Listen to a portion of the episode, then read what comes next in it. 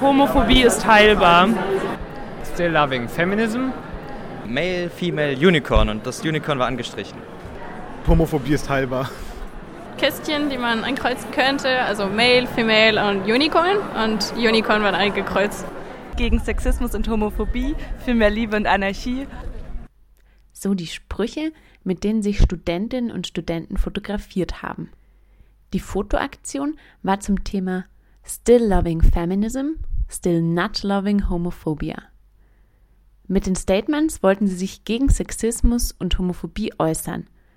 Dafür haben sich die Studis mit einem Plakat in der Hand in der Mensa fotografiert.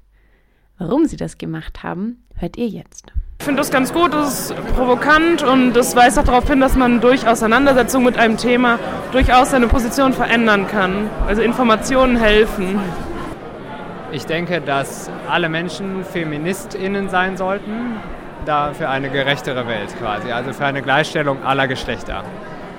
Also ich bin ein Brownie, das sind äh, Fans der Serie My Little Pony, Friendship is Magic. Und finde ich total toll und das hat einfach gepasst.